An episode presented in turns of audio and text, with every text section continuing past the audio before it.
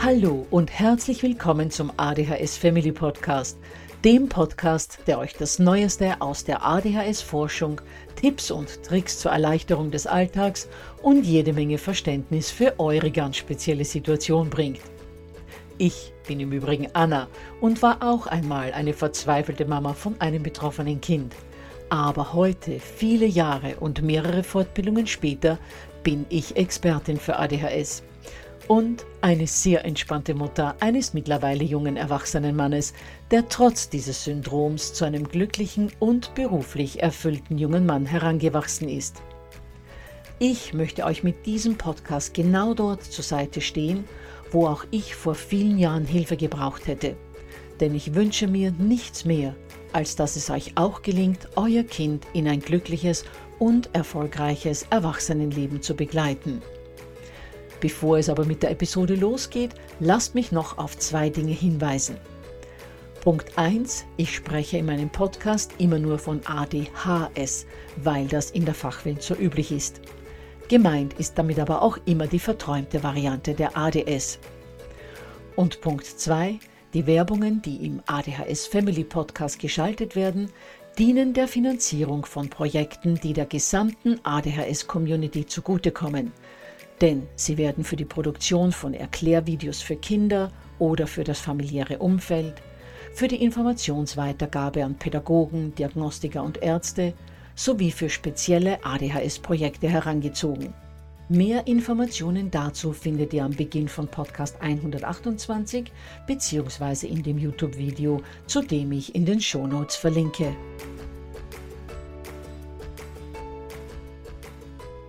Ja, ihr Lieben, wie bereits in der letzten Episode angekündigt, würde ich heute gerne ein wenig über mich selbst und die drei Bücher, die ich geschrieben habe, erzählen. Denn ich werde immer wieder angeschrieben und gefragt, ob ich denn selbst von ADHS betroffen sei, beziehungsweise ob meine Bücher aus meinem persönlichen Leben erzählen oder ob die Geschichten darin frei erfunden sind. Und dazu werde ich euch in der heutigen Folge ein paar Antworten geben. Bevor es mit der Episode aber losgeht, noch der Hinweis auf das PDF zum Podcast, das ihr euch unter www.adhshilfe.net slash Anna herunterladen könnt. Und auch die nochmalige Erinnerung an Episode 13, in der ich euch ganz viele Ideen und Tipps dazu gebe, wie ihr die Vorweihnachtszeit, vor allem aber den heiligen Abend und die Feiertage mit euren Kindern entspannt verbringen könnt. Hört die Folge aber unbedingt jetzt schon an, denn darin geht es auch um Vorbereitung. Gut, dann legen wir mit der heutigen Folge los. Vielleicht mal kurz zu mir. Ja, ich selbst bin auch von ADHS betroffen und zwar von der verträumten Variante ohne Hyperaktivität, also von ADS. Das hat sich bereits in meinen frühesten Kindheitsjahren gezeigt wo ich ständig mehrmals angesprochen werden musste, um mitzubekommen, dass mit mir gesprochen wird und ich besser mal zuhören sollte, wo ich Dinge immer wieder verlegte oder überhaupt gleich verlor, wo ich vergaß, Verschiedenes zu erledigen, das mir meine Eltern aufgetragen hatten, und wo ich dann von meiner Mutter immer wieder zu hören bekam, dass sie mir nichts Schlechtes wünschen würde, aber mal so ein Kind wie mich damit ich verstehen würde, wie sehr ich sie und meinen Vater mit meiner Verträumtheit an den Rand des Wahnsinns trieb. Nur damit wir uns nicht falsch verstehen, meine Mutter war eine ganz, ganz tolle Frau und die beste Mutter, die man sich nur wünschen hätte können. Aber sie wusste natürlich nicht, was mit mir los war, dachte sich bestimmt, ich würde mich einfach nur nicht bemühen und war höchstwahrscheinlich davon überzeugt, dass das mit Sicherheit alles besser funktionieren würde, wenn ich mich ein wenig am Riemen reißen würde. Als ich ein Kind war, wusste man aber klarerweise noch nichts über ADHS. Aus meinem Dornröschenschlaf bin ich dann Gott sei Dank mit 14 Jahren erwacht, als ich durch eine sehr fordernde Schule mit 45 Unterrichtsstunden pro Woche und täglich drei Stunden Fahrzeit bemerkte, dass ich diese Schule nur schaffen würde, wenn ich meine Zeit einigermaßen effizient nutzen würde.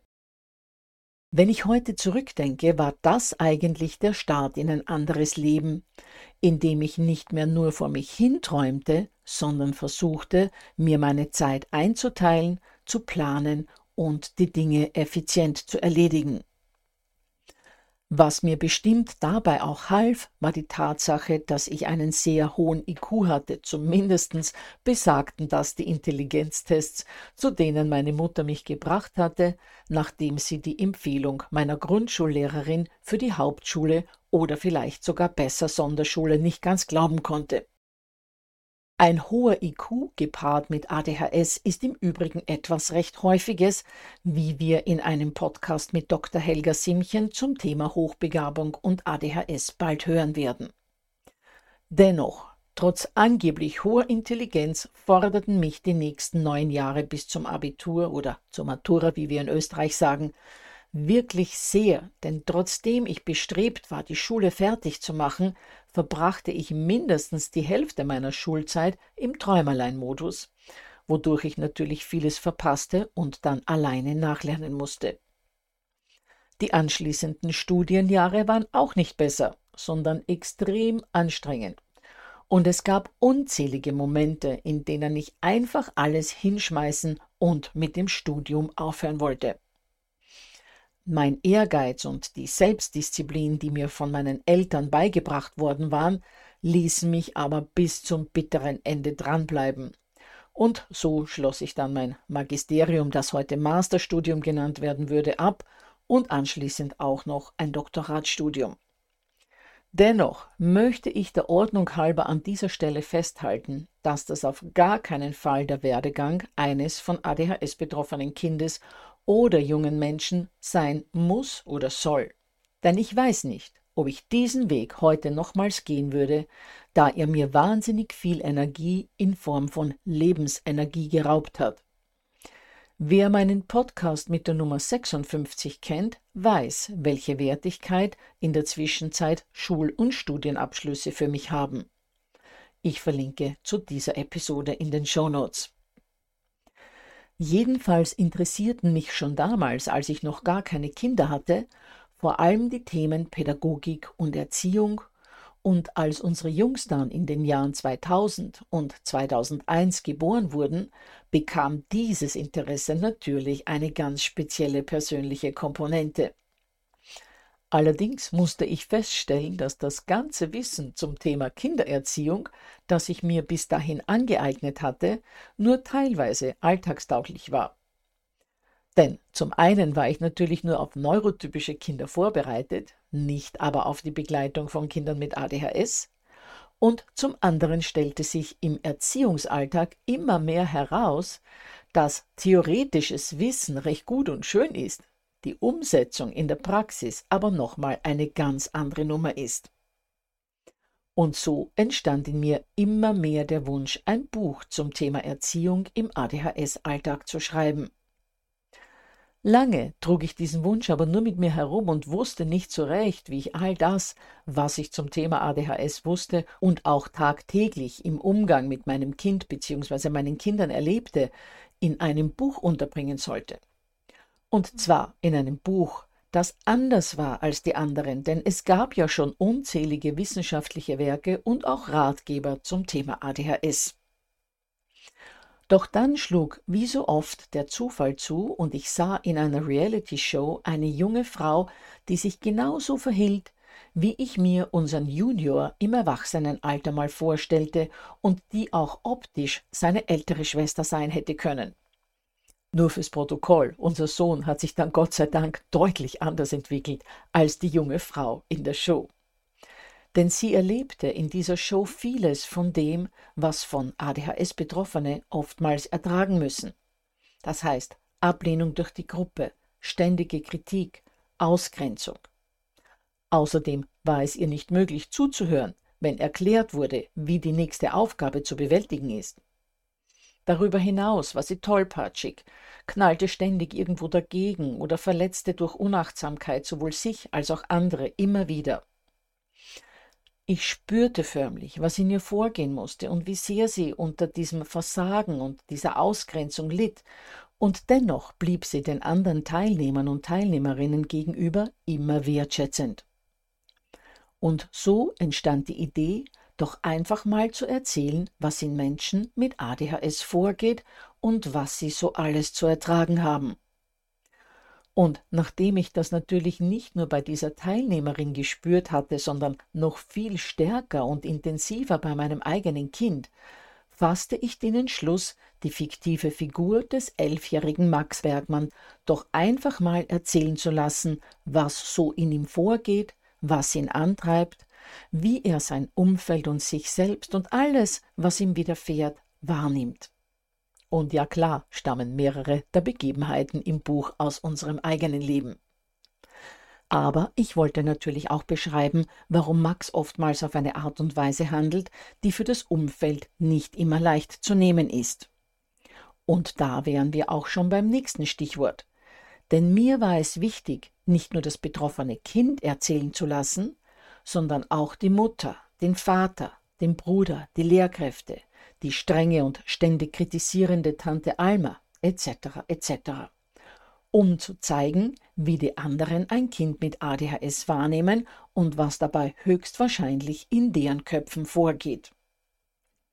So entstand schließlich mein erstes Buch mit dem Titel Ich dreh gleich durch Tagebuch eines ADHS-Kindes und seiner Leidensgenossen. Und in diesem Buch begleitet der Leser die Familie Bergmann dabei, wie bei Max Eltern der Verdacht entsteht, dass ihr Sohn ADHS haben könnte. Zum Inhalt ist zu sagen, dass Max zu Weihnachten ein Tagebuch geschenkt bekommt, in dem er sich zu seinem komplizierten Leben als anderstickendes Kind auf eine, wie ich meine, sehr unterhaltsame Art und Weise auslässt. Er ist unüberlegt, impulsiv, unkonzentriert, hibbelig, aufgekratzt, planlos, hört nie zu, verliert und vergisst alles und bringt sich und andere ständig in Gefahr. In der Schule hat er deshalb auch schon verschiedene Spitznamen wie zum Beispiel Nix-Checker oder Zeitlupendenker, Mr. Ameisen im Po, die rote Gefahr. Die rote Gefahr deshalb, weil Max ein Rotschopf ist im Buch. Zu Wort kommen im Buch aber wie gesagt auch all die Menschen in Max Umfeld, die sich ebenfalls in Form von Tagebucheinträgen ihre liebe Not mit dem Energiebündel von der Seele schreiben. Während Max also von einem Malheur ins andere stolpert, bieten sich dem Leser immer zwei Perspektiven von ein und derselben Situation. Die von Max und jene des unter seinem Verhalten sozusagen Leidenden. Jedenfalls bleibt es bis zuletzt spannend, ob Max Eltern den Entschluss fassen werden, ihn wegen ihrer Vermutung auf ADHS einem Psychologen vorzustellen und ob Max trotz seines Verhaltens in der Schule auf Sportwoche mitfahren darf. Alle paar Seiten finden sich im Buch dann aber auch noch ein paar Zeilen aus der wissenschaftlichen Literatur, denn Max Mutter liest, nachdem in ihr der Verdacht auf ADHS bei Max entstanden ist, in der entsprechenden Fachliteratur nach und schreibt da immer wieder mal ein paar Sätze für sich raus. So sieht der Leser, dass alles, was er da im Roman liest, nicht nur bei der Familie Bergmann so ist, sondern dass das auch das ist, was die Literatur besagt. Das Buch schlug jedenfalls ganz entgegen meinen eigenen Erwartungen ein wie eine Bombe und wurde relativ schnell zu einem internationalen Bestseller und so entstand dann natürlich das Vorhaben, einen zweiten Band zu schreiben. Mein zweites Buch wurde dann aber gar nicht Max 2. Ich nenne meine beiden ADHS-Bücher immer Max 1 und Max 2. Sondern mein zweites Buch wurde tatsächlich ein Hundebuch. Ein Hundebuch, werden sich jetzt manche denken, warum das denn? Nun, ich hatte bei Max 1, also bei Ich dreh gleich durch, bemerkt, dass diese erzählende Form eines Sachbuches den Zeitgeist trifft und Menschen sich einfach lieber über ein Thema informieren, indem sie einen Roman lesen. Ein Sachbuch mit Liegestuhlqualität, wie ich gerne sage. Gleichzeitig hatte ich bemerkt, wie viele Parallelen es eigentlich in der Erziehung von Kindern einerseits und der Erziehung von Hunden andererseits gibt. Keine Angst, mir sind auch die Unterschiede sehr wohl bewusst. Und diese Tatsache ließ bei mir den Wunsch entstehen, dass ich auch gerne Hundehaltern einen Hundeerziehungsratgeber in Erzählform an die Hand geben würde. Nachdem meine Erfahrungen mit Hunden und mein Wissen über Hundeerziehung aber relativ gering war, holte ich mir Österreichs Hundeexpertin Nummer 1, Conny Sporer, mit ins Boot und schrieb mit ihr gemeinsam das Buch So ist er brav, aus dem Leben verzweifelter Menschen und ihrer Hunde. In dem Buch begegnet der Leser im Übrigen wieder der Familie Bergmann aus meinem Buch Ich dreh gleich durch, die auf der Heimfahrt vom Urlaub einen ausgesetzten Welpen findet und bei sich aufnimmt. Max ADHS wird darin allerdings nur gestreift, denn es geht in diesem Buch natürlich um die Erziehung von Hunden und nicht von Kindern. Allerdings wurde auch in So ist er brav die Tagebuchform beibehalten und der Leser bekommt auch wieder beide Perspektiven, nämlich die der Hunde und seiner Halter. Ja, genau, auch die Hunde erzählen darin, was in ihnen in bestimmten Situationen so vorgeht, damit der Mensch besser nachvollziehen kann, was Hunde in der Erziehung brauchen. Auch dieses Buch wurde praktisch über Nacht zu einem Bestseller und Conny und ich freuten uns wie Bolle. Nicht nur, weil wir bemerkt hatten, wie sehr unser Buch den Leser ansprach, sondern auch, weil die Hoffnung natürlich groß war und nach wie vor ist, dass nun viele Hunde und ihre Halter, die sich die Inhalte von So ist er brav zu Herzen nehmen, nach dem Lesen des Buches ein entspannteres Leben führen können würden. Aber dann war es natürlich Zeit für Max 2, für mein zweites ADHS-Buch also. Und so entstand das Buch mit dem Titel Schon wieder hat Max Therapie, Medikation und andere komische Wörter, in dem vor allem die Therapiemöglichkeiten unter die Lupe genommen werden. Und obwohl es hier um zunächst mal sehr trockene Themen wie Komorbiditäten, Konzentrationstraining, Ergotherapie etc. geht, ist schon wieder hat Max natürlich genauso unterhaltsam wie Ich dreh gleich durch. Nach meinem Ermessen ist es sogar das unterhaltsamere Buch. Gut, liebe Anna, werden sich jetzt viele von euch denken, aber alle guten Dinge sind doch drei, oder? Da habt ihr schon recht und natürlich will ich schon seit langem Max 3 schreiben, um die Trilogie sozusagen zu beenden. Aber durch Corona und meine Online-Elterntrainings sowie die Online-Lehrerausbildungen, die ich damals gestartet habe, musste dieses Projekt aufgeschoben werden. Aber ich habe mir fest vorgenommen, diesen dritten Band bald zu schreiben, denn darin soll es um jenes Thema gehen, das neben einer ADHS-adäquaten Erziehung die zweite Säule in meinem ADHS-Begleitungsmodell für Kinder und Jugendliche darstellt, und das ist Medikation.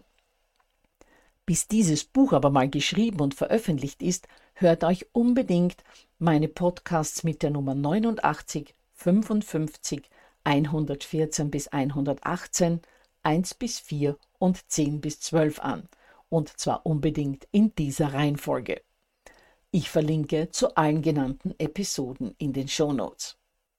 Und natürlich verlinke ich in den Shownotes ebenfalls zu meinen drei Büchern sowie zu einer Leseprobe von Max 1 und auch einigen Hörproben, wobei ich gleich hinzufügen muss, dass es die beiden ADHS-Bücher als Hörbuch leider nicht gibt. Gut, ihr Lieben, dann hoffe ich, dass ich euch in dieser Episode einen kleinen Einblick in mein eigenes Leben, meine eigene ADHS-Betroffenheit sowie in meine Bücher geben konnte. Erinnere nochmals an Podcast 13, damit ihr die Vorweihnachtszeit und den Heiligen Abend und die Feiertage entspannt verbringen könnt, sowie an das PDF zu dieser Folge, das ihr euch unter www.adhshilfe.net slash Anna herunterladen könnt und freue mich schon auf die nächste Episode, die dann wie gewohnt erst in zwei Wochen erscheinen wird.